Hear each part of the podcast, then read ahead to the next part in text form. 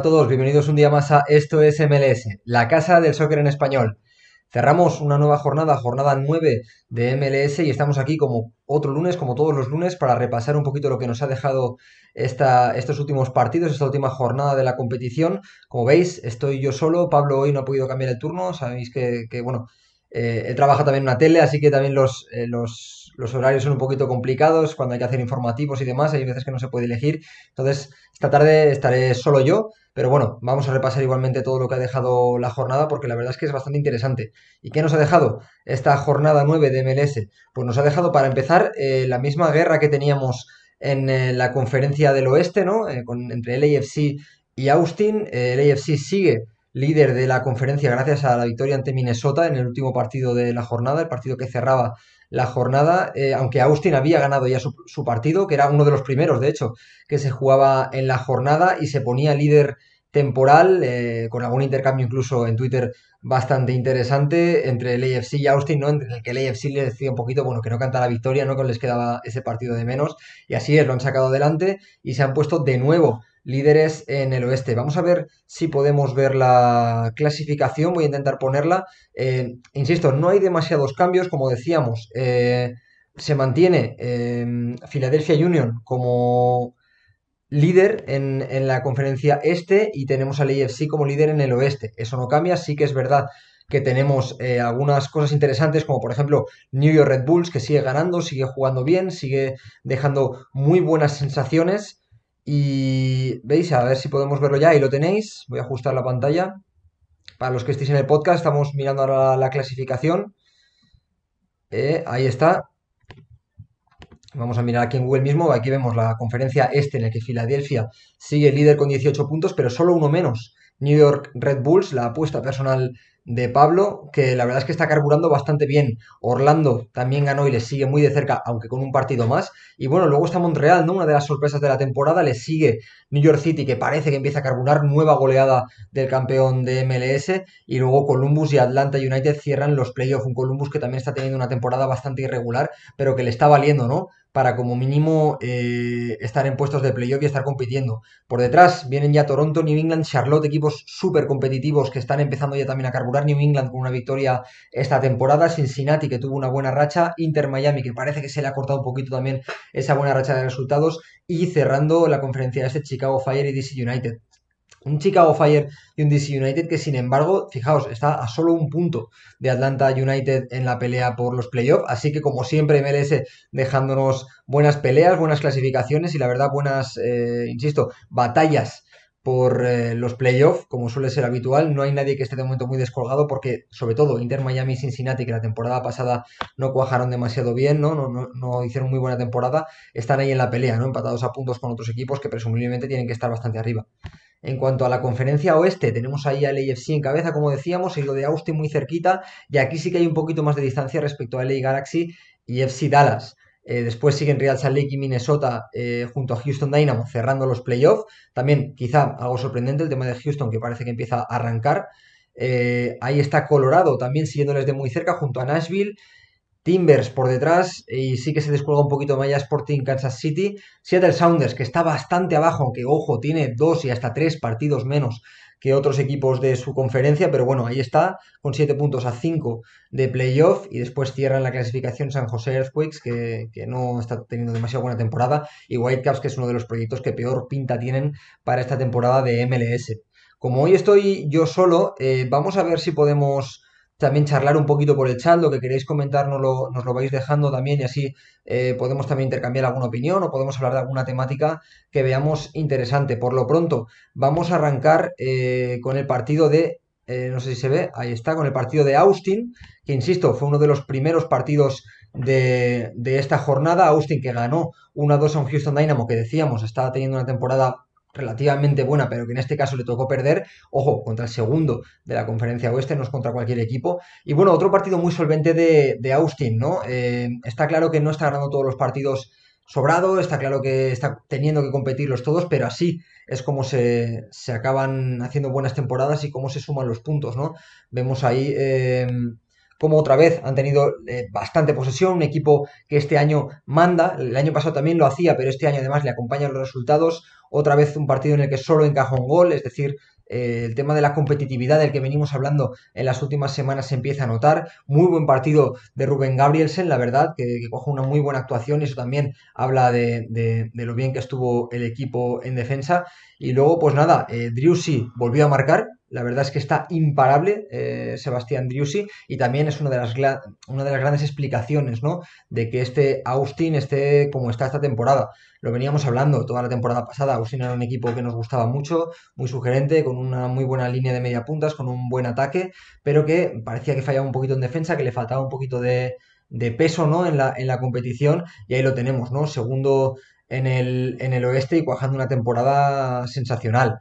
Em, yo personalmente tampoco me esperaba que fuera así la temporada. Es decir, sí que podíamos esperar que, Austin empezara ya a convertir en resultados y en puntos todo ese buen juego y las buenas sensaciones que había dejado en la pasada campaña. Pero lo cierto es que eh, está saliendo todo bastante bien, ¿no? No, no está peleando incluso por el primer puesto en la conferencia y de momento es candidato a la Supporter Shield, lo cual no es cualquier cosa. Vamos a ver si consiguen mantener el, ritmo y el nivel, porque evidentemente es muy difícil, la temporada es muy larga, pero la verdad es que nos gusta lo que estamos viendo de Austin. Vamos a pasar de puntillas eh, por el Toronto Cincinnati, sobre todo para destacar uno, que Toronto eh, se nos ha caído un poquito de esta jornada y segundo y seguramente más importante, que Cincinnati está bastante bien en las últimas eh, semanas. Esta temporada parece que sí que ha habido un cambio en, la franquicia. Salió Jabstam del banquillo, que la verdad es que nunca llegó a hacer cuajar al equipo, tuvo una buena racha de resultados pero no demasiado, no, ha tenido resultados demasiado positivos desde que asumió el cargo en el banquillo. Y esta temporada, aunque está siendo un poco irregular, por lo menos está saliendo de la regularidad de la derrota, ¿no? La temporada pasada y también la otra, desde que debutó en MLS, teníamos una franquicia. Eh, no podemos decir irregular, porque sí que era regular, pero irregular en la derrota. Teníamos un equipo que ganaba muy poquitos partidos, luego sobre todo no, no mantenía demasiadas buenas rachas de, de, puntuación, siempre se nos caía enseguida, era un equipo que recibía goleadas muy fácilmente y no es el caso, esta temporada sí que está jugando no sé si decir muy bien, porque es verdad que tampoco tiene un estilo de juego especialmente sugerente, no es un equipo eh, que domine, no es un equipo que, controle los partidos, que en un fútbol especialmente ofensivo, pero sí que es un equipo que se está volviendo más pragmático, ¿no? De hecho, em, los números lo explican muy bien, al final tenemos que la temporada pasada era el equipo más goleado, el quedó último, el, uno de los equipos eh, que peor competía de, MLS y esta temporada no está siendo del todo así. Es verdad que sigue siendo uno de los equipos más goleados de la competición, pero ya no es el más goleado y al menos se le está sacando más rentabilidad a esos 11 goles, que son más goles que sin ir más lejos. Eh, Charlotte, que nos está gustando mucho, Inter Miami, que lleva una muy buena racha en los últimos partidos, o incluso DC United, eh, quiero decir, no está siendo el equipo desastroso que venía siendo en las últimas campañas y esto al final es una buena noticia. Yo no sé si Cincinnati le va a dar para competir por meterse en playoff, aunque ahora desde luego, como decíamos antes repasando la, clasificación, está no solamente un punto, lo cual es, es muy interesante. Eh, lo que pasa es que tienen que mantener los resultados, es decir, eh, han, empezado bien, ahora le han ganado a Toronto, que es un equipo que también está en la pelea, que era un proyecto muy interesante con Bob Bradley, pero al final eh, la liga siempre es una carrera de fondo, ¿no? Y es, difícil aguantar. Si mantienen un poquito esa competitividad, ¿no? Esa un poquito esa solidez que no tenían en pasadas campañas y que sí que están teniendo en esta, yo creo que sí que pueden ser un equipo interesante. Y de la parte de Toronto, bueno, explicar que de momento no ha arrancado del todo bien el proyecto de Bob Bradley, está claro que eh, venían de una temporada bastante mala, eh, venían de muy malos resultados y se han mejorado, es decir, sí que ha habido un, un efecto Bob Bradley en el, en el banquillo de, Toronto, porque los resultados de la franquicia están siendo mejores que los de la temporada pasada. El tema es que quizá no están siendo lo suficientemente buenos, ¿no? Para tener, por ejemplo, futbolistas de la talla de Alejandro Pozuelo, ¿no? Que volvió a ser evidentemente uno de los mejores del equipo. Jesús Jiménez, del que venimos hablando también en las últimas semanas, volvió a marcar. Está siendo una temporada espectacular, la de Jesús Jiménez que eh, ya suma, lo voy a consultar porque no, lo tengo en la cabeza, pero ya suma eh, siete goles esta temporada en nueve partidos, lo cual es una auténtica barbaridad. No, no, esperábamos un rendimiento tan bueno del delantero español y la verdad es que le está dando bastante sentido y sobre todo le está dando bastante tiempo a Bradley para construir tiempo em, para que venga Lorenzo Insigne, que lo veníamos hablando también desde el principio de temporada. Insigne ya está fichado, sabemos que llegará eh, a mitad de temporada más o menos, y ahora se hablaba mucho también de Andrea Velotti. Em, Pablo y yo justamente la temporada, o sea, la semana pasada, perdón, hablábamos de qué encaje tiene eh, Velotti, evidentemente es un gran delantero, pero dentro del sistema de Bob Bradley que está jugando con un punta y con dos enganches, porque tampoco está jugando con extremos, está jugando con carrileros, en este último partido fueron Luca Petraso y Cosi Thompson, y no sé qué encaje tiene Velotti en el sentido de que Jesús Jiménez eh, ahora mismo es difícil verle fuera del equipo o, lejos del área en caso de que se quede en el equipo. Eh, sabemos que es un delantero que juega bien de espaldas, que sabe asociarse, que no es simplemente un rematador, ¿no? Que puede aportar más cosas al juego, pero no sé si terminaría de verlo eh, como enganche. A todo esto se suma que también llega Lorenzo Insigne y en esa posición de media punta junto a Alejandro Pozuelo encaja bastante bien, ¿no? En este 3-4-3 que está planteando eh, Bob Bradley. Entonces, eh, me cuesta ver un sistema en el que nos encajen bien Jesús Jiménez, Alejandro Pozuelo, Andrea Velotti y Lorenzo Insigne, todos a la vez en el campo. Entonces, es verdad que es un equipo que está teniendo carencias, que está teniendo problemas, pero que ahora mismo teniendo o pudiendo tener un ataque de lujo, tampoco sé si solucionaría los problemas porque nos quedaríamos con alguna pieza relegada al banquillo o obligada a jugar en una posición que no es la suya. Entonces, bueno, muy interesante lo que nos, lo que nos va a deparar el futuro eh, cercano, ¿no? El futuro más inmediato de Toronto, que sin duda es un proyecto muy interesante, pero que vamos a ver cómo encaja, ¿no? Bob Bradley esas piezas que le tienen que llegar y que a priori tienen que mejorar, evidentemente, el nivel del equipo. Em, yo la verdad tengo muchas ganas de, ver a Toronto, tengo muchas ganas de, de, ver si es capaz de meterse en playoff, porque una vez entras en playoff tu temporada cambia, eres más capaz ya, ya, ya, peleas por todo en realidad, porque cualquier equipo que entre en playoff es como mínimo aspirante al título. Y Toronto yo creo que entrando en playoff no solo sería aspirante, sino que incluso podríamos hablar de candidato, siendo que tiene que venir Insigne y subirá mucho la competitividad del equipo. Entonces, bueno, este partido nos deja, quería pasar de puntillas, pero al final me he detenido bastante porque al final eh, Cincinnati es un proyecto que teníamos muchas ganas de que arrancara, porque no nos gusta ver proyectos que no, que no terminen de funcionar en MLS y el de Toronto, aunque ha mejorado, aún tiene pasitos que dar, ¿no? Y eso siempre es interesante. Em, me voy a detener un segundo, eh, voy a, estoy consultando resultados, disculpad.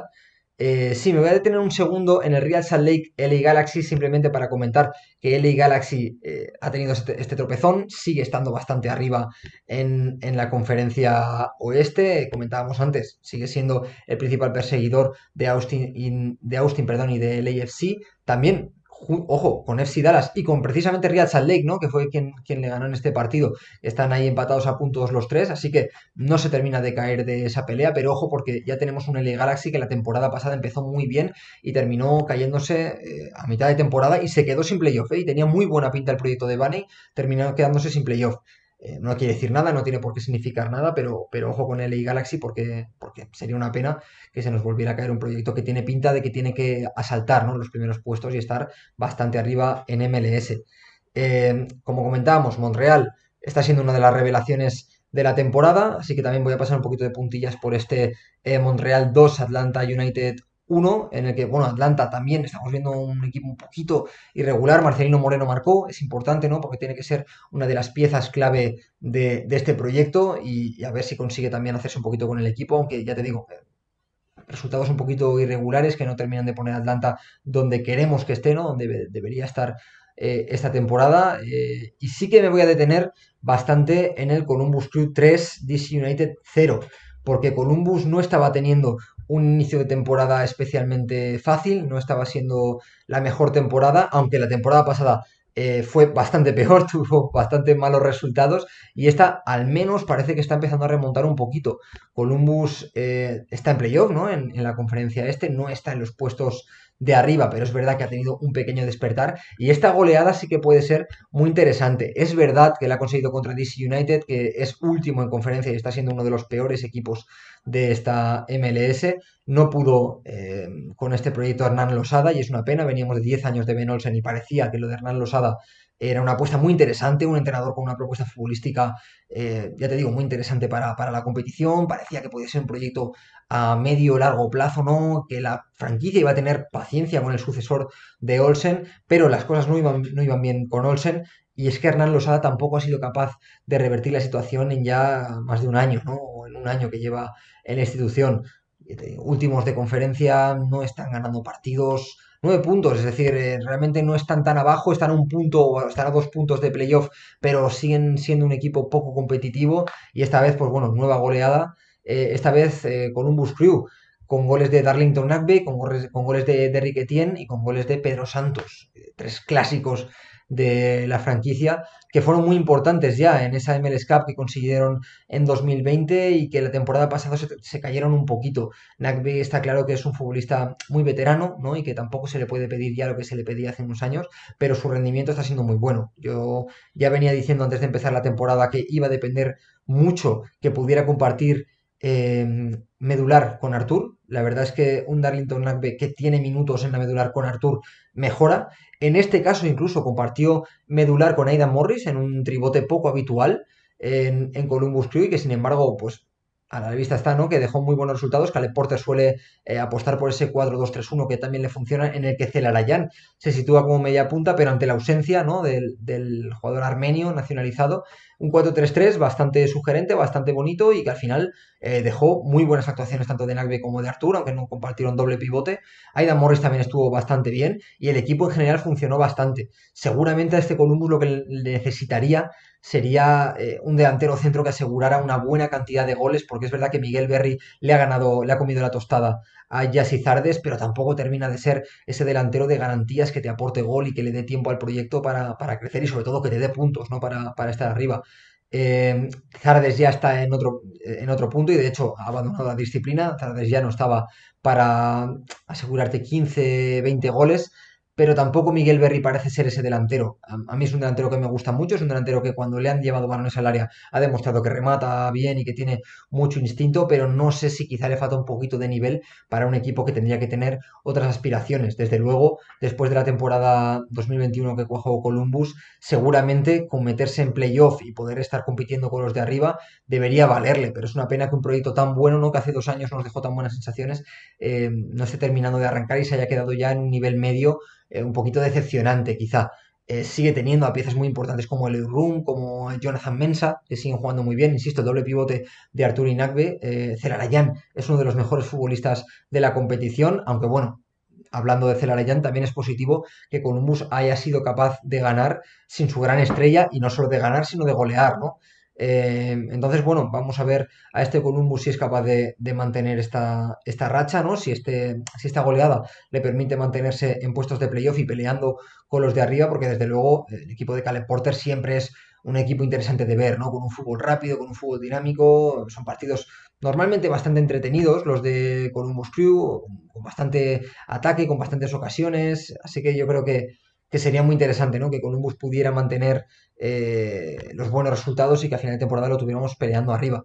Pasando al siguiente partido, tenemos a Orlando City, que le ganó a Charlotte, un equipo que, del que venimos hablando mucho, del que bueno, nos viene gustando bastante en la mayoría de partidos, un equipo que también le gusta tener la pelota, un equipo que sin grandes nombres eh, está jugando bastante bien ¿no? y está dejando muy buenas, muy buenas sensaciones, sobre todo, bueno, eh, Bender. En, en, la banda, que en este partido pues no pudo actuar, pero que nos estaba gustando mucho. Christian Fuchs, que está cuajando una muy buena temporada en Charlotte y que está siendo uno de los baluartes, ¿no? Uno de, las, de los motivos por los que el equipo está compitiendo también, pero es verdad que no tuvo el mejor partido en, esta jornada ante Orlando City. Jugó bien, la verdad. Eh, eh, tuvo la pelota, atacó bastante. Incluso, bueno, comentamos en la temporada de Fuchs. Fuchs fue quien, quien marcó el gol. Pero Orlando, que esta temporada también está bastante arriba. Y ojo, porque puede ser uno de los equipos también revelación en ese sentido, ¿no? Viene haciéndolo muy bien en, estas últimas campañas. Pero mm, quizá no esperábamos, ¿no? Que estuviera peleando por los primeros puestos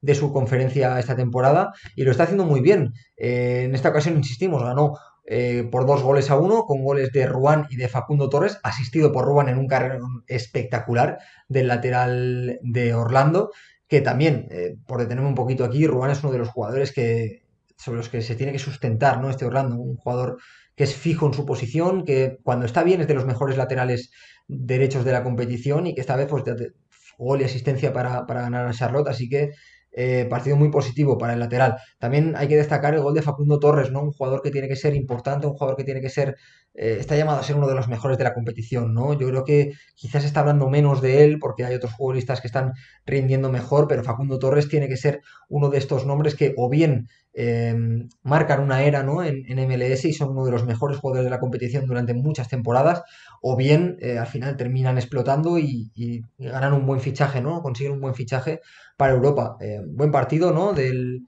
del jovencísimo futbolista de Orlando City en el que lo vimos actuando en banda, también metiéndose un poquito por dentro de vez en cuando, porque sabemos que es un jugador muy móvil, eh, pero sobre todo actuando en esa banda derecha, ¿no? Desde la que fue eh, muy penetrante, ¿no? Desde la que también marcó ese gol acompañando a Ruan a la contra y bueno, mantiene un poquito también a este Orlando City que también tenía que tener esta temporada eh, en Alexander Pato en uno de sus grandes valores, pero que no lo está teniendo. El caso de Orlando es un poquito eh, lo que veníamos comentando también con Columbus Crew, un equipo que a día de hoy en este momento no tiene un delantero gol, ¿no? Un hombre gol que, le asegure también una buena cantidad de goles y de puntos al final de la temporada, pero está compitiendo muy, muy, muy, muy bien y esa segunda línea está siendo muy productiva. Aquí es donde entra Facundo Torres, veníamos hablando. Facundo Torres es un jugador con gol, es un jugador con llegada y tendrá que demostrarlo más que nunca porque Pato vuelve a estar lesionado, porque Cancara no parece tampoco eh, cara a ser el futbolista, ese delantero, ¿no? De, renombre, ¿no? Y, con, con presencia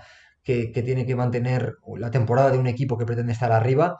Y desde dar el dique, es verdad que Orlando no ha tenido ese delantero que, que le asegure ¿no? esos 15 o 20 goles que siempre son tan importantes para los equipos que están arriba. Tampoco lo necesita en el sentido de que tenemos a equipos como el AFC, que tampoco tiene una figura de delantero muy clara, como Fila Union, que también son, son los dos líderes al final de, las conferencias, tampoco tienen esa figura del delantero, pero es verdad que te ayuda mucho ¿no? a la hora de conseguir una supporter shield. Eh, por ejemplo, la temporada pasada teníamos a New England, en el que sí, eh, Adam Buxa podía ser un poquito esa figura ¿no? del del delantero centro goleador, aunque sus cifras goleadoras tampoco fueron ninguna barbaridad, pero sí que es verdad que al final tenías a Gustavo Bou, que era un jugador con bastante gol, eh, Carles Gil daba muchas asistencias, eh, Buchanan también aportó su cota de gol, Buxa, insisto, tuvo buenas cifras, entonces al final estaba bastante bien repartido. No me parece el caso de Orlando, en el que aparte de Facundo Torres no veo que haya demasiados jugadores con gol, ¿no? Que pueden garantizarte más de 10 goles, ¿no? Y que al final son esenciales si quieres estar arriba.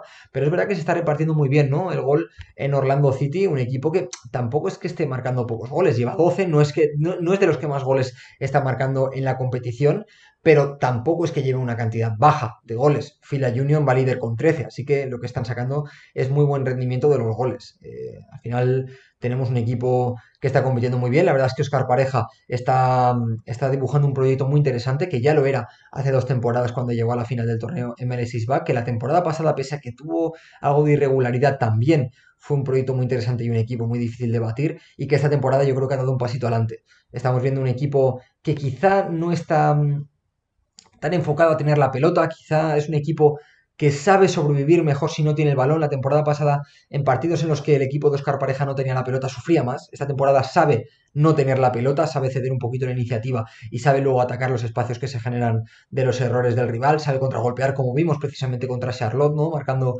al contragolpe y, es muy importante, ¿no? Que es un equipo que está ganando eh, nuevas formas de acercarse al gol y a la victoria y eso también es muy interesante en un equipo que quiere estar arriba. Volviendo al ejemplo de New England Revolution, vemos como la temporada pasada eh, el equipo de Carles Hill tenía bastantes vías hacia el gol porque era un equipo que le gustaba salir desde atrás, pero sin embargo también le gustaba mucho el fútbol directo, no tenía problemas en jugar con Buxa para bajar balones, los movimientos entre líneas de Bow y de Hill le hacían llegar muy fácil al, área rival, luego tenían desborde por fuera con De Juan Jones, con Tajon Buchanan, entonces era un equipo con muchas alternativas, ¿no? que te sabía competir aún sin balón, que te sabía atacar con pocos toques y que te podía marcar gol y ganar el partido en cualquier acción. Creo que esto es un poquito lo que está haciendo Orlando esta temporada y me parece muy interesante, insisto, porque si queremos que el equipo esté arriba o si Oscar Pareja quiere que el equipo esté arriba, va a tener que ganar en muchos contextos, ¿no? Cuando domine, cuando no, cuando tenga la pelota, cuando tenga que ceder la iniciativa, en partidos que se pongan a favor y en partidos que haya que remontar.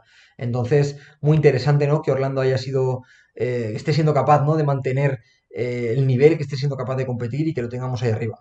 Em, pasando al New England Revolution 2, Inter Miami 0, lo primero que habría que comentar es que New England ha ganado, ¿no? Y eso yo creo que es, importante porque sabemos que venía de tener resultados bastante negativos, de no convencer demasiado, de, de quizá no encontrar en las piezas diferenciales todo, todas las certezas ¿no? que venía teniendo en otras temporadas y es buena noticia que haya ganado Podríamos hablar de que Inter Miami jugó bastante rato con un futbolista menos e incluso con dos menos al final del partido, un momento en el que ya New England tampoco pudo hacer más sangre porque el, marcador se mantuvo en 2 a 0, pero sí que es verdad que eh, los puntos al final son lo que te da la vida y son lo que te permite competir. Como mínimo, a New England le ha permitido eh, escalar posiciones, ponerse un poquito más arriba y pensar ya en asaltar los puestos de playoff. Insisto, están a solo un punto de Atlanta United, a dos de Columbus Crew, a tres de New York City. Entonces, bueno, no se han descolgado, ¿no? Siguen ahí en una conferencia, como decíamos, una conferencia este, que está siendo súper competitiva, porque al final, entre el último y el cuarto, lo estoy mirando y hay cinco puntos de diferencia. Eh, esto, nos deja ver que, está siendo una temporada competida, que no hay ningún proyecto que se vaya a caer y que no vaya a estar peleando por playoff y que quizá tengamos una última jornada en la que todos los equipos tengan posibilidad de meterse en playoff, incluso los de las últimas posiciones. Entonces, volviendo a New England, interesante ganar, respirar, eh, también contra un rival que venía haciéndolo muy bien como Inter Miami, así que tampoco era un partido tan sencillo, ¿no? Tan fácil de, sacar adelante y bueno, de nuevo con un Carles Hill que, que es diferencial, ¿no? Que es ya sabemos que es de los mejores futbolistas de la competición y lo volvió a demostrar. Eh, su partido fue excelente, estuvo en todas las zonas del campo. Esto es una cosa que veníamos hablando que quizá no le beneficie del todo, ¿no? Tener que estar en todas las zonas del campo porque está pisando demasiado a menudo zonas de creación y, al final no puede estar en todos los sitios, pero es que en este caso sí. Eh, tocó muchísimos balones en zona de creación, tocó muchísimos balones en zona de finalización. Eh, llevó el juego del equipo, trasladó el balón a campo rival, eh, también estuvo para dar el último pase. Eh, yo voy a dar un par de datos sobre su partido. En un partido en el que New England ganó 2-0, que tampoco brilló demasiado, Carles Hill dio 98 pases. 98 pases para un futbolista que es prácticamente un media punta. Pero es que dio 6 pases claves, es decir, 6 pases de Carles Hill terminaron en disparo a puerta es muy difícil perder partidos cuando tienes a Carles Gil en el campo en MLS.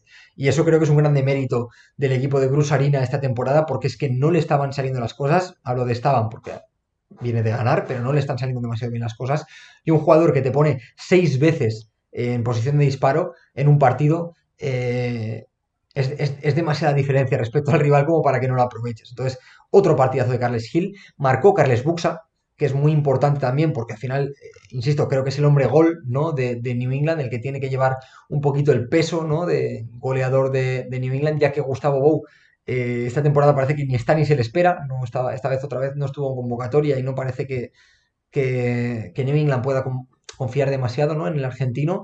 Y también por destacar, marcó eh, Damián Rivera, ¿no? el, el joven futbolista de New England que está jugando sus primeros partidos, ¿no? Primeros compases del, jugador en New England. Y muy interesante que empiece a marcar ya también, sobre todo, porque en ese 4-4-2 en rombo que, plantea Brusarina eh, necesita otro punta. Y ante la ausencia de, Gustavo Bou, es importante, ¿no? Eh, pensar que, que Damián Rivera quizá pueda ocupar esa posición. Así que vamos a ver si, si tenemos la suerte de tenerle a menudo en el campo. Y bueno, es un jugador al que tendremos que tener en cuenta y que tendremos que, vigilar muy de cerca en las próximas jornadas, porque bueno, puede ser uno de los grandes jóvenes ¿no? de, la competición. La verdad es que está teniendo un inicio de temporada muy bueno, 19 añitos solamente. La verdad es que, perdón, lleva solo tres partidos, de los cuales solo uno, este último como titular contra Inter Miami, y ya ha marcado un gol, ¿no? Sale a un gol cada mm, partido y medio, más o menos, ¿no? Cada 120 minutos, así que bueno, Vamos a ver si consigues seguir jugando y sobre todo seguir marcando. Desde luego este gol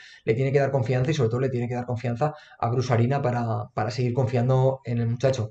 Eh, otro partido en el que uno de los dos eh, equipos acabó con dos jugadores menos fue el Chicago Fire New Red Bulls. También es verdad que fue ya al final del partido, en, cinco minutos fatídicos, en los que Chicago Fire perdió a John Durán y a Rafael Cichos. Eh, ya, bueno, venía perdiendo eh, eh, bueno, venía empatando, perdón, venía empatando uno a uno eh, Chicago Fire contra New Red Bulls. La verdad es que parecía que el equipo podía sacar un punto, ¿no? Que podía sacar un resultado interesante, pero el gol de Kimal, de, sí, de Klimala, perdón, mató a Chicago Fire, que es un equipo que no está para desperdiciar ocasiones así porque está penúltimo en la conferencia y terminó encajando dos goles. No es habitual ver a Chicago Fire encajar dos goles en un partido porque lo comentamos. La temporada de Chicago Fire a nivel defensivo está siendo muy buena, sigue siendo el equipo menos goleado de toda la competición, eh, junto con New Red Bull, precisamente, y porque es Leonina del que luego hablaremos un poquito más adelante, está haciendo una temporada fantástica. Y es que al final encajó también ese último gol ya eh, con el tiempo de descuento, todo de Klimala, de penalti, ya con dos jugadores menos. La verdad es que se le terminó de caer por completo el equipo en, al final del partido a Ezra Hendrickson. Eh, y es una pena porque tenía pinta de que podía ser una buena victoria para ponerse en puestos de playoff y a pelear ¿no?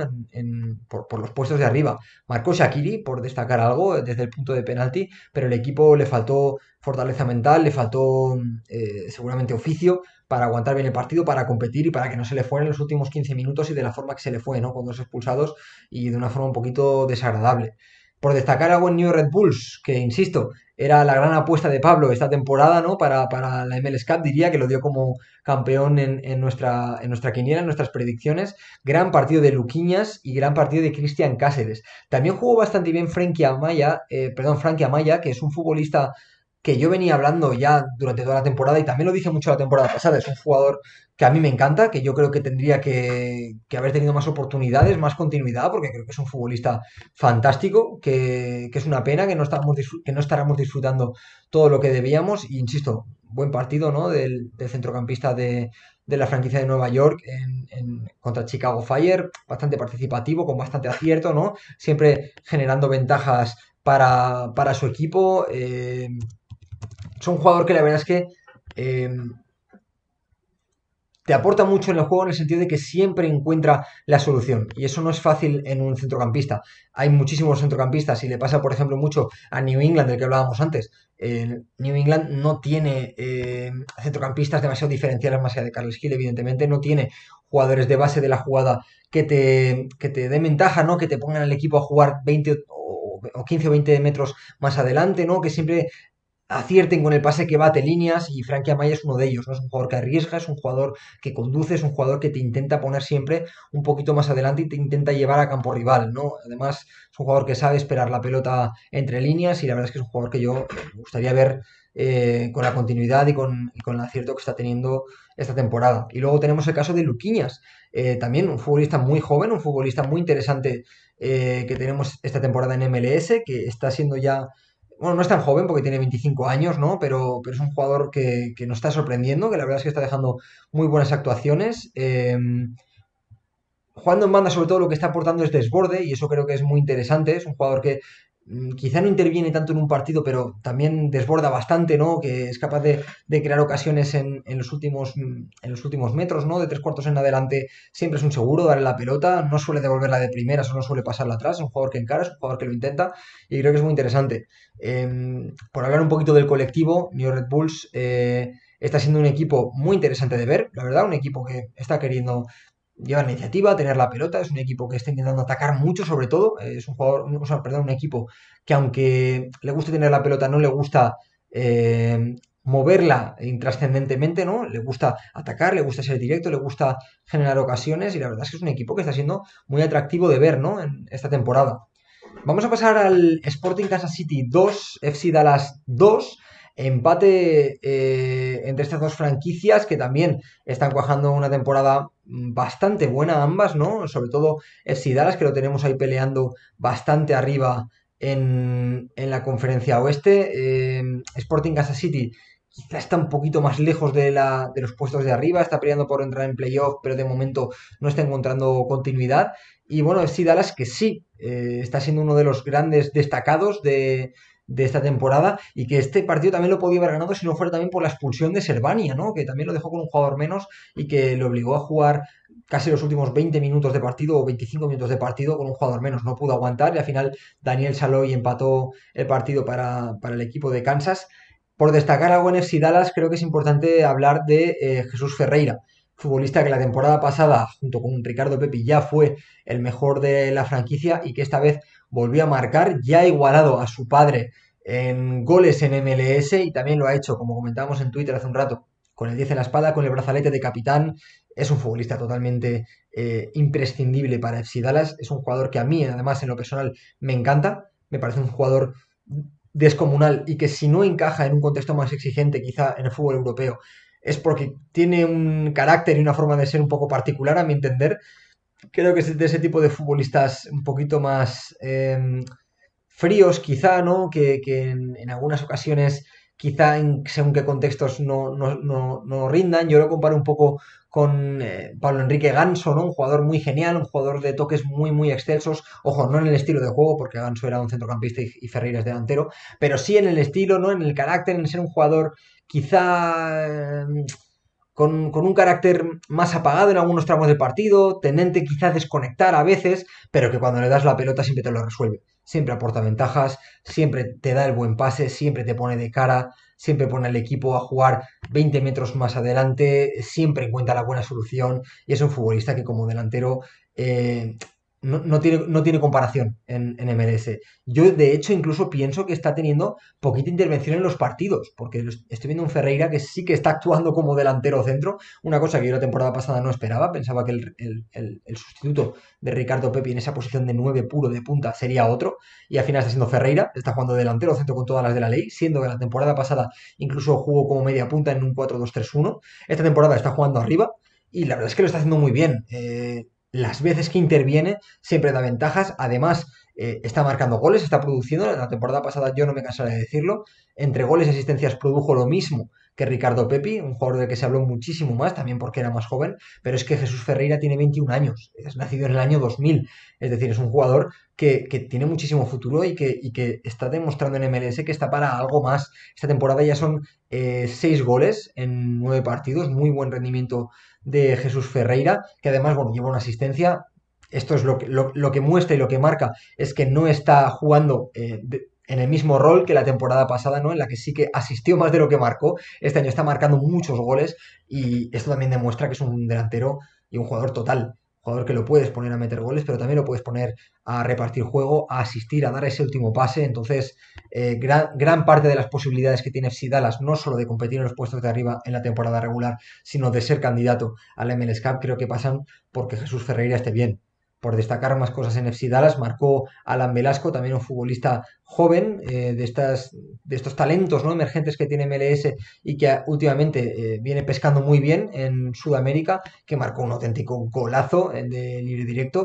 entró por toda la escuadra y también es un jugador al que hay que seguir muy de cerca, ¿no? Porque, porque ese de ese talento que MLS tiene que proteger. Está claro que MLS últimamente está generando mucho talento nacional, prueba de ello es la selección, que tiene una de las medias de edad más bajas del planeta, pero también está captando muy buen talento de Sudamérica. Lan Velasco, en concreto, viene de Argentina, 19 añitos nada más, y la verdad es que está rindiendo bastante bien. Vamos a ser pacientes con él, porque evidentemente eh, este tipo de talentos necesitan tiempo para adaptarse a una nueva liga, un nuevo fútbol, pero para mi gusto eh, va por el buen camino, ¿no? Ya lleva dos goles en siete partidos, también ha dado dos asistencias, con lo cual lleva cuatro goles generados de forma directa en siete partidos, así que creo que tenemos motivos para pensar que, va a ser una buena temporada en el global de Alan Velasco y es uno de los jugadores ilusionantes, ¿no? Que tiene eh, Dallas también junto a Paul Arriola, uno de los, de los últimos fichajes también de esta temporada.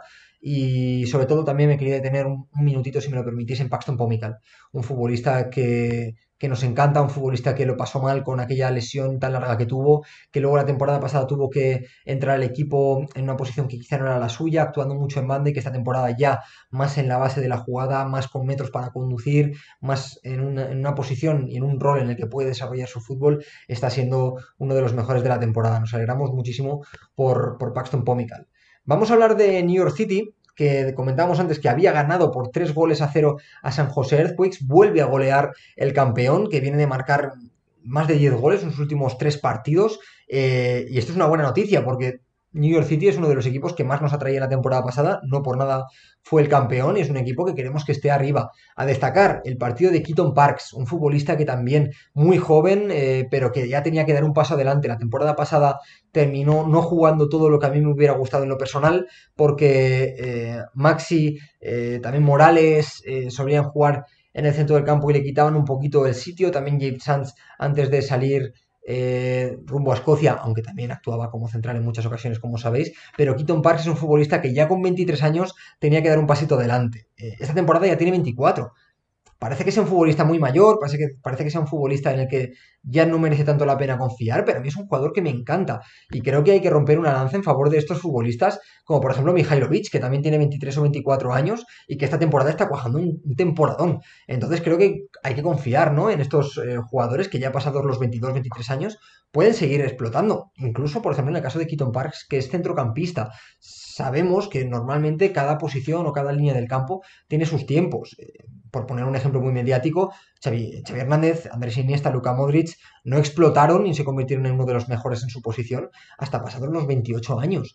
Entonces, o 27, 28 años. Entonces, bueno, Keaton Parks con 24 años, yo creo que sí está cuajando esa temporada que esperábamos de él. Está pisando zonas eh, que no le veíamos pisar quizá por timidez, quizá porque no tenía esos galones en el equipo en otras temporadas, pero este año sí se siente eh, uno de los líderes del equipo, un jugador capaz de, echarse el equipo a la espalda, que está interviniendo mucho en cada partido, con mucho acierto también, y que yo creo que, es muy interesante, ¿no? Tenerle, tenerle como uno de los, destacados esta temporada, pese a que no es de los más jóvenes, creo que es interesante pensar en él como uno de los eh, jugadores que tienen que reivindicarse y que pueden eh, dar un paso adelante, ¿no? Esta temporada, así que me alegro mucho por Keaton Parks, que por cierto marcó, no lo he comentado, pero aparte de su buen partido, es que además marcó, también jugó muy bien Santiago Rodríguez, aunque no marcó, eh, también por comentar, eh, dos goles de suplentes, ¿no? Eh, marcaron el 2 a 0 y el 3 a 0 Gabriel Pereira y Chris Gloster, que entraron en la segunda parte. Es verdad que de esta goleada dos de los, de los tres goles llegaron en los últimos 15 minutos de partido, pero bueno,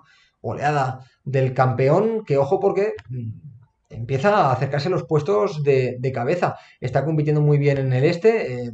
Recordemos, está solamente a 5 puntos de, la cabeza de Philadelphia Union, así que vamos a seguir muy de cerca a, New York City porque además Valentín Castellanos tampoco ha terminado de despegar. Ha tenido buenas actuaciones, ha marcado goles, eh, ha jugado bastante bien algunos partidos, pero sigue teniendo un rendimiento un poquito irregular y como Castellanos arranque a marcar goles, eso van a ser muchos puntos de cara a final de la temporada y podemos volver a tener ya sin eh, la distracción de la Conca Champions a New York City en los puestos de, cabeza y peleando otra vez. No sé si por la Supporter sí, pero por supuesto siendo candidato, incluso favorito al MLS Cup. Vamos a ver si siguen goleando, si siguen sacando buenos resultados en los próximos partidos, pero desde luego eh, venían de, una de empezar una, temporada bastante aciaga, ¿no? Eh, una temporada que no parecía que fuera a aportarles demasiadas buenas cosas, han remontado los resultados, como también por ejemplo ha hecho Columbus Crew, y ahora se han puesto a, pelear arriba por todo. Vamos a ver, en este caso, si es el mismo caso que Seattle Sounders, eh, que ya te insisto, lo he comentado antes, lleva tres partidos menos que algunos equipos, lleva solo siete partidos porque le está coincidiendo en, calendario con la Conca Champions, en la que le va muy bien, en la que está en la final y en la que, en la que empató el otro día contra Club León, si no me equivoco. Entonces, vamos a ver si ponemos eh, tener un campeón de, Conca, CONCACAF en MLS, pero sí que es verdad que esperemos que Seattle Sounders cuando recupere estos partidos que tiene de menos pueda ser eh, seguir el ejemplo ¿no? de New York City, que a esto venía lo que estaba comentando, ¿no? Ganar dos, tres partidos seguidos y poner, poder colocarse en la cabeza, que es donde esperamos que esté Seattle Sounders. Recordemos que yo en mis predicciones lo puse o, finalista o campeón, así que confío bastante en Brian Smetzer y en, sus chicos que esta temporada ya sin bajas tienen que ser uno de los mejores equipos de la competición. Y luego, simplemente mencionar el Nashville 1 Philadelphia Union y eh, cerraremos el repaso a la jornada con el Los Ángeles Galaxy, eh, perdón, Los Ángeles, Los Ángeles FC 2, Minnesota United cero. Eh, partidazo espectacular de Diego Palacios. Eh, este jugador, la verdad es que cada día me sorprende más.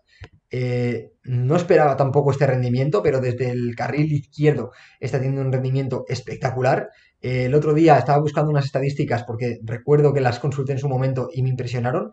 Desde el lateral izquierdo, Diego Palacios el otro día dio 58 pases, más que muchísimos centrocampistas de los buenos esta jornada en MLS, pero es que ganó 8 de 9 duelos es una auténtica barbaridad lo de Diego Palacios en este último partido, eh, que además asistió también en, uno de los goles, asistió eh, específicamente en el gol de eh, José Cifuentes ya al final del partido. Cifuentes también un futbolista total que está jugando muy bien desde hace mucho tiempo ya en el AFC, que está siendo un centrocampista total, pisando un montón de zonas con mucho acierto, moviéndose donde lo necesite el, el equipo, que en este caso eh, no fue titular y aún así pudo entrar y marcar. Está aportando muchísimo José Cifuentes al AFC. Y un AFC que le están funcionando muy bien los fichajes, que Costa está jugando muy bien, Ilie Sánchez le está dando mucho sentido y mucho eh, equilibrio al equipo desde ese centro del campo, como medio centro un poquito más posicional. Acosta está teniendo más libertad para moverse. En este último partido también Latif Blessing, un jugador que sabemos que desde el centro del campo se mueve muchísimo y pisa muchísimas zonas, también le dio bastante dinamismo a, a LAFC. Eh, Chicho Arango jugó un buen partido pese a que no marcó, ha vuelto a la titularidad. Yo era un jugador que pensaba que sería un candidato a máximo goleador esta temporada en MLS y no está siendo titular indiscutible, lo cual nos sorprende bastante. Y luego, eh, por destacar una cosa que vengo, vengo comentando en los últimos directos, Carlos Vela volvió a jugar bastante bien, el equipo en general jugó bastante bien, pero se volvió a quedar sin marcar. Carlos Vela, que es potencialmente uno de los mejores futbolistas de la competición y que no le está dando el gol que se podría esperar y que debería necesitar un equipo como el AFC para estar en la cabeza. Esta vez eh, volvieron a marcar, como comentábamos también antes, dos suplentes para el AFC y esto no impide que estén eh, sacando partidos, ganando y, sacando los resultados que le están teniendo, le están poniendo como líder en la conferencia oeste y que de momento está siendo inapelable. Austin le está siendo de muy cerca, está consiguiendo muy buenos resultados, pero es que además el, eh, el AFC con Cherundolo en el banquillo está jugando muy bien, está volviendo a ser un AFC muy propositivo, con mucha iniciativa, con mucho balón, con muchísimas ocasiones, es un torrente ofensivo y la verdad es que es un proyecto súper interesante que, como hemos comentado, eh, con Bradley ya parecía que no tenía más continuidad. Es una pena porque Bradley es un gran entrenador, pero bueno, Bradley ahora tiene el reto de levantar a Toronto y Cherundolo lo está consiguiendo con el IFC. La verdad, celebramos porque queríamos volver a ver al IFC no solo en playoffs, sino también compitiendo por llevarse la MLS Cup y compitiendo también, ¿por qué no?, por llevarse la Supporter Shield, que esta temporada de momento eh, está siendo el equipo que sería campeón de Supporter Shield porque lleva 22 puntos, eh, dos más que Austin, como comentamos, y dos eh, y cuatro más que Philadelphia Union, que es el, líder de la otra conferencia, de la conferencia este. Así que muy buenas noticias que, que el IFC eh, haya vuelto, ¿no? Y que esté siendo uno de los equipos que están dinamizando y dándole muchísimo picante y muchísimo interés a esta MLS 2022. Vamos a dejar el repaso de la jornada 9 aquí, en, lo cerramos con el IFC, que fue el último partido de la jornada, y ya por cerrar el directo vamos a comentar un par de cositas que tienen que ver con, con el US National Team y con jugadores que quizás se le escapen.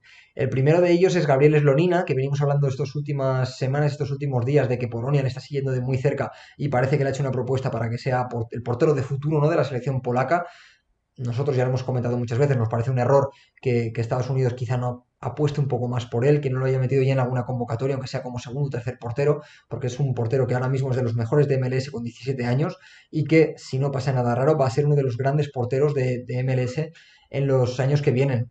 Eh, sin embargo, Slonina esta vez no es eh, noticia solamente porque esté, pues insisto, entrando en las quinielas de Polonia, sino porque también está entrando en las quinielas de equipos de Premier.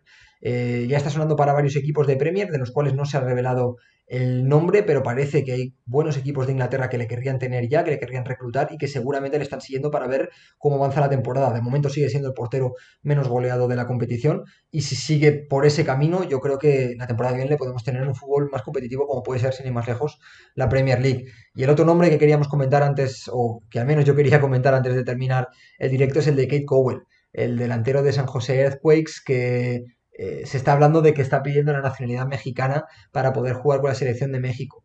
También tiene cierto sentido, la verdad es que no está entrando en los planes de Berhalter, tampoco se lo estaba ganando seguramente porque su rendimiento no está siendo tampoco tan bueno como para pensar que pueda quitarle un sitio, eh, evidentemente a los Pulisic, eh, Reina, Brendan Aronson, pero también a los Pefok, a los Timothy Wea, eh, a los Ricardo Pepi, eh, luego también a Matthew Hoppy, ¿no? que, también viene entrando en, los últimos, en los últimos meses, aunque no en las últimas convocatorias, sí que entró en la, en la Gold Cup.